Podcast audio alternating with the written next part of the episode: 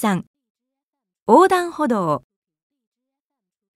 街を歩いていて横断歩道を渡ろうとした時信号が赤になりました。左右を見ると車は一台も来ません。あなただったら渡りますか？それとも信号が青になるまで待っていますか？調査を行ったところ渡ると答えた人と待つと答えた人の数はだいたい半々だったそうです。待つと答えた人の理由として多かったのは大人が社会のルールを平気で破るのを子供たちに見せてはいけないと思うとか事故に遭うのは嫌だからというものでした。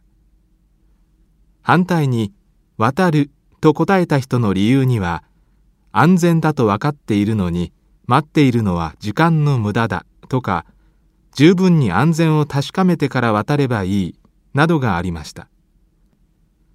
横断歩道の長さによって決めるとか子供や他の人が見ているかどうかによって決めるという人もいました。あなたならどうしますか？